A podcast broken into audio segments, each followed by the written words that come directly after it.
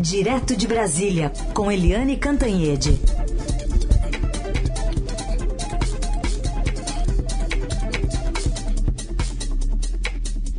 Oi, Eliane, bom dia. Bom dia, Carolina. Bom dia, ouvintes. Vamos começar com esse respiro aqui na, na abertura da coluna. São Paulo, nenhuma morte registrada nas últimas 24 horas? Pois é, São Paulo e mais sete estados, ou seja, a gente teve ontem oito estados brasileiros sem nenhuma morte. Aliás, lá no Japão também. Ontem foi um dia de não mortes por causa da Covid. Então, Carolina, a gente vai chegando ali num momento decisivo da pandemia, vai se aproximando de 60% é, do público-alvo é, vacinados ali com as duas doses ou com a dose única da Janssen, e isso se reflete, evidentemente, no número de casos, no número de mortes. Então, o Brasil vai chegando mais perto do Natal, mais perto das festas do fim do ano, numa situação mais confortável, mais atenção, como a gente sempre repete, não dá para jogar máscara fora, para sair se aglomerando, tem que ter os cuidados ainda. Máscara, álcool gel, evitar aglomeração. É, vamos devagar, devagar nessa transição para a normalidade. Mas o fato é que é uma boa notícia sim, Carolina. Bom, e vamos falar então de tudo que está acontecendo é, também a reboque de inflação. A gente tem também movimentações da Petrobras. O último reajuste foi no finalzinho de outubro e o preço na gasolina, na bomba, né, do diesel também, está chegando à marca dos R$ reais. Exatamente, gente. É, diesel disparando, gasolina disparando, isso significa um impacto não apenas no bolso é, da classe média, sobretudo, né, aquela classe média que comprou o seu carrinho, é, que vai trabalhar de carrinho, mas também nas empresas. Isso tem um efeito drástico na economia, porque sobrecarrega as empresas também. Né? A gente sabe que as empresas trabalham com transporte de produtos, etc. Então, isso também acirra os ânimos dos caminhoneiros, que são muito divididos, mas que já pararam o país, já mostraram sua capacidade de parar o país e disparar a inflação. E, aliás, a inflação é um dos grandes problemas nacionais neste momento. Quando a gente conversa com qualquer pessoa, a pessoa que falava das mortes da Covid agora fala nos preços do supermercado e nas imagens das pessoas no Brasil, pais, mães e crianças catando pelanca e catando osso é, para poder sobreviver. Então, gente, é, essa questão da gasolina é muito, muito grave, mas não é só a gasolina. A gente sabe que o dólar também disparou, e isso impacta empresas, aí impacta é, emprego, aí impacta renda, impacta inflação. É, a gente tem é, gás de cozinha, a gente tem toda a, todo o preço de todas as é, da cesta básica, enfim é, tá tudo é, fora de controle, está tudo desorganizado, Carolina. Vamos falar também sobre Supremo Tribunal Federal. Tem muita coisa nas mãos dos ministros né, do, do STF que vão repercutir no Congresso, no, no Parlamento Brasileiro. A gente teve essa votação que está rolando ainda, né? Votação virtual. 4 a 0. Ministros Luiz Roberto Barroso, Carmen Lúcia Edson Fachin é, além da própria ministra é, Rosa Weber, já votaram favoráveis à suspensão dos repasses parlamentares é, feitos por meio de emendas de relator naquele esquema revelado pelo Estadão, né, de, de orçamento secreto de envio de recursos para parlamentares e suas bases eleitorais. Uma decisão que está rolando e vai terminar amanhã. E também a gente teve a ministra Rosa Weber negando hoje o pedido de parlamentares para suspender a tramitação da proposta de emenda à Constituição, a PEC dos precatórios, que está, segundo o ministro, segundo o presidente da Câmara Arthur Lira, confirmada para hoje. É, uh, então vamos por partes. Vamos falar primeiro da questão do orçamento secreto, né? É, ontem o presidente da Câmara, o Arthur Lira, assim, foi com dois senadores, o líder do governo na, no Senado, o Fernando Bezerra, e também o vice-presidente do Senado, o senador Vital do Rego, foram os três conversar com o presidente do Supremo, Luiz Fux, exatamente sobre o orçamento secreto que gera tratoraço e que gerou a decisão é, liminar da Rosa Weber, é, suspendendo o orçamento secreto e exigindo que o Palácio do Planalto, em 30 dias, informe sobre quem recebeu, quanto recebeu, para onde foi esse dinheiro, ou seja, um mínimo de transparência, não é? Eu falei com o ministro Fux, o presidente do Supremo, porque se criou uma sensação, ah, ele não tinha o direito de receber o Arthur Lira na véspera do julgamento, é, pelo planário virtual, etc. E eu perguntei para ele e ele disse, olha, é, eu não abri a boca, eu só, eu me limitei a ouvir as ponderações do presidente da Câmara. E isso não interfere em nada no resultado do julgamento. Aliás, ele tem razão, porque vocês estão vendo que já está 4 a 0, né? E, e ele falou que estava é, em Recife no final de semana, no encontro de tribunais, e recebeu uma ligação do Arthur Lira pedindo esse encontro e ele simplesmente concedeu. Disse que a reunião foi na sala de audiências e que é mais do que natural que um presidente de um poder receba e converse com o presidente de outro poder. Só não pode dizer não, não recebo. Enfim, é... mas o fato é que isso mostra que o Congresso está nervoso, nervoso para manter emenda de relator, que é um escândalo e que o próprio Supremo está escancarando agora. A segunda questão que você me coloca, Carolina, é a questão dos precatórios. Uhum. Né? E a, na questão dos precatórios, sim, a ministra Rosa Weber, que também é relatora, é, é, disse não aquelas, é, aquelas ações impetradas por parlamentares de partidos de esquerda até a direita e também pelo ex-presidente da Câmara, é, Rodrigo Maia, que queriam anular o, o, primeiro turno dos precatórios, alegando que 17 deputados estavam fora do país, votaram e não podiam ter votado de acordo com o regimento.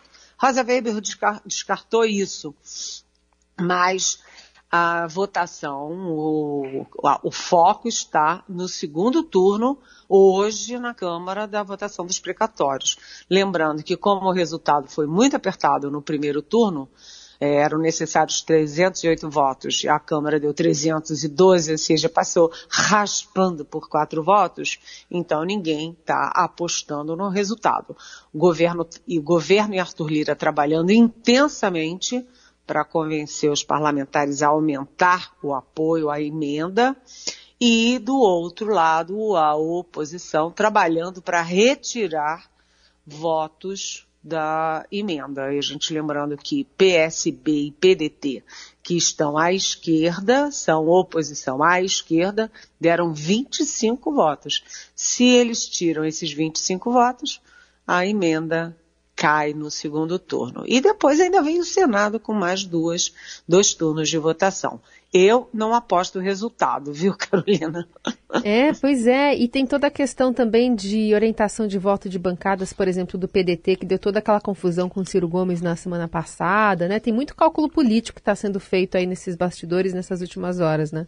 Ah, com certeza. E esse cálculo político tem um cálculo financeiro também. Hum. Emendas emendas. E aí é por isso que você juntou na pergunta precatórios com orçamento secreto, porque na véspera do primeiro turno dos precatórios, o governo, o Palácio Planalto, soltou um bilhão e duzentos milhões para as emendas de parlamentares. Isso antigamente a gente chamava de compra de voto. Não sei se continua chamando, né, Carolina?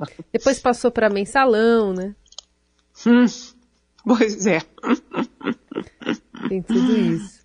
E aí a gente está vendo essa movimentação grande é, é, no Congresso Nacional. Tem é, argumentos do Arthur Lira dizendo que é, isso é uma influência do judiciário direta no legislativo, mas de qualquer forma ele está mantendo ali a palavra, vai convocar, inclusive, já além dos, dos deputados que estão em viagem oficial, né, tem agora essa permissão para que grávidas, pessoas doentes com comorbidades também possam votar é, virtualmente, num outro, uma, uma, outra manobra, né, buscando mais ainda pessoas que não votaram da primeira vez, buscando esse quórum aí que ele tanto está tá batendo o pé para conseguir aprovar essa PEC dos precatórios.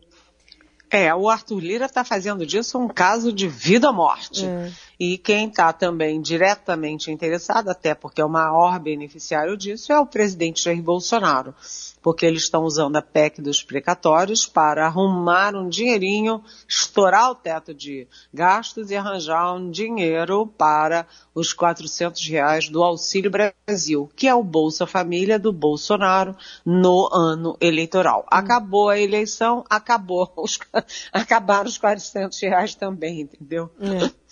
Vamos ouvir ali o presidente da República comentando sobre esse orçamento secreto ontem. Foi votado em primeiro turno na Câmara, passou aí ó, o parcelamento, não é calote, é o parcelamento dos precatórios.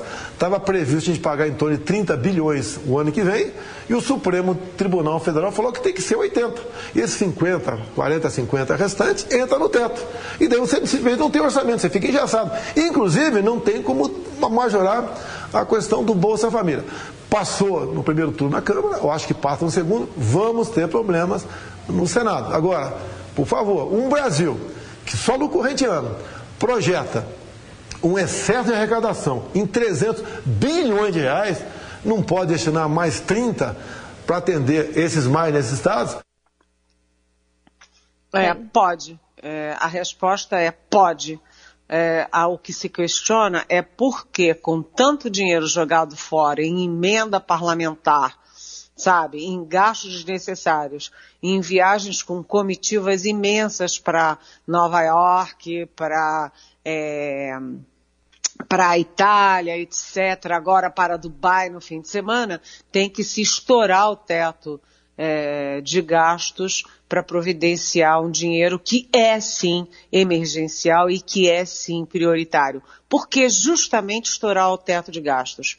Por que não fazer uma política econômica que tenha critérios de prioridade de acordo com o interesse público? É isso que a gente não entende, não é? Liane Cantanhede, direto de Brasília, para falar agora sobre a escolha do presidente Bolsonaro, do partido pelo qual vai disputar a reeleição em 2022. Pera, é, então. É é, a expectativa é essa, né? Uh, ontem os sites já estavam dando que o presidente Bolsonaro ficou no final entre PP, né? E o PL, e que optou ao PL que a decisão dele de se filiar deve sair ainda hoje. Agora, é, a primeira coisa que me ocorre é a seguinte: o presidente Bolsonaro trocou o Sérgio Moro da Lava Jato pelo Valdemar da Costa Neto, que é alvo da Lava Jato. Ou seja, ele é, trocou o Moro pelo Valdemar Costa Neto, que era um dos símbolos ali da Lava Jato, de, de alvo da Lava Jato. E uh, aí ele vai ter agora um desafio. Ele vai ter que segurar o pessoal do PL do Nordeste, que não quer o presidente Bolsonaro no partido, porque lá no Nordeste é é a grande, é o grande reduto do ex-presidente Lula, mas ao mesmo tempo, se vai sair gente porque não quer o Bolsonaro, pode entrar muita gente que está esperando o Bolsonaro decidir o partido para pular nesse partido, nesse barco. Portanto, vamos ver, vamos acompanhar se o presidente formaliza hoje mesmo essa entrada no, no PL. Eu acho que vai ser o décimo partido dele. Eliane, outra questão que a gente traz para você, e essa com a pergunta da nossa ouvinte Mariana de Santo André, é sobre o Enem. Então ela quer saber: não há nada que impeça o desmonte do INEP e do Enem, um marco tão importante para a educação brasileira, tão maltratado e fragilizado na pandemia, como o Ministério da Educação vai recompor esses quadros? Oi, Mariana, bom dia. Olha, é, ela foi muito fragilizada a, educa a educação durante a pandemia, sim, né? As crianças ficaram fora da sala de aula, muitas das crianças brasileiras não têm nem o que comer. Imagina você vai ter internet, computador para fazer aula à distância, aula remota. Então foi realmente muito trágico isso. Mas eu queria lembrar, Mariana, que o problema da educação já vinha antes, né? A gente já teve o ministro Vélez Rodrigues, que se expressava mal em português. Ele não nasceu no Brasil, não tenho nada contra, mas se expressava mal em português e ele não tinha comando nenhum, nunca tinha sido gestor. Então se atrapalhou todo. Depois a gente teve o Abraham Weintraub, que não sabia escrever. Seguidamente ele escrevia errado e para atacar as pessoas e tem ele naquela reunião de 22 é, de abril de 2020 é, querendo prender os ministros do Supremo, enfim, ganhou uma boquinha, uma bocona lá em Washington, no Banco Mundial, mas era a pessoa errada na hora errada. Depois, o terceiro que foi escolhido foi um homem que fraudava o currículo, dizia que tinha feito cursos aqui, cursos lá, e a gente, a imprensa foi pesquisar e descobriu que não era nada daquilo. E por fim, chegamos nesse pastor presbiteriano, me parece que é presbiteriano, mas é um pastor, o Milton Ribeiro, que durante toda a pandemia, as escolas precisando de uma coordenação nacional, precisando de apoio, precisando de uma política firme para manter é, minimamente as crianças e os professores engajados no aprendizado, e você não ouviu uma palavra desse Milton Ribeiro. Então, Mariana, é, ontem já eram 33 servidores e coordenadores do INEP que eram demissionários, dizendo que ah, é uma bagunça o que está acontecendo lá. E aí eu lembro que também o diretor do INEP é o quarto já no governo Bolsonaro. Entrou um, fez tudo errado, entrou outro, fez tudo errado, e está no quarto, uma bagunça. E a, as provas são daqui a 12 dias, com 3 milhões de estudantes matriculados. Como eles vão resolver isso, Mariana, eu não tenho a menor ideia, porque o presidente não dá a menor bola para a educação, o governo não está olhando para a educação. A educação está entregue às baratas entregue ao descaso, Mariana. A verdade é essa. Também tem perguntas que chegou via áudio aqui para a gente, para Eliane. Vamos ouvir. Meu nome é Arlete. Eu gostaria de fazer uma pergunta para Eliane. Do jeito que estão indo as coisas, né? Dinheiro para cá, dinheiro para lá. Então eu estou sentindo que o Brasil está nadando em dinheiro. O país dos parlamentares é outro. É isso? Você pode me explicar, por favor? Oi, bom dia, bem-vinda. Pois é, dos parlamentares e do Palácio do Planalto, né? Porque essas emendas, é, o orçamento secreto, né? Que é das emendas do relator à RP9, é, que foi uma denúncia do nosso Estadão, aliás, uma série de reportagens mostrando né, o desvio parlamentar de um Estado, manda dinheiro para outro, aí compra trator superfaturado, a suspeita é que uma parte desse dinheiro volte para o bolso do parlamentar. É um horror isso. E é um acordão entre é, é, Congresso, entre Centrão e Palácio do Planalto, que é quem solta o dinheiro.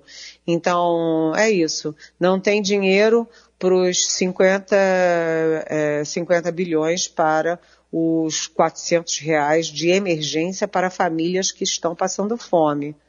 Tem que estourar o teto de gastos para isso. Mas dinheiro para emenda parlamentar, para as famílias dos é, senadores e deputados, aí sempre se arranjam um jeito, né? Então, o próprio Paulo Guedes não queria é, ceder à PEC dos precatórios, mas ele não está mandando nada. Quem está mandando é a área política do governo. Rogério Marinho, ministro da Cidadania, Fábio Faria, da Comunicação, os filhos do presidente, e o presidente só pensa naquilo, a reeleição dele no ano que vem. Essa é Eliane Cantanhede respondendo as perguntas que vocês enviam para cá. Amanhã às 9 horas ela está de volta aqui conosco. Obrigada, Eliane. Bom trabalho que hoje as coisas estão quentes por aí. Quentes, né? Eu vou sair correndo para trabalhar. Beijão para vocês. Até amanhã.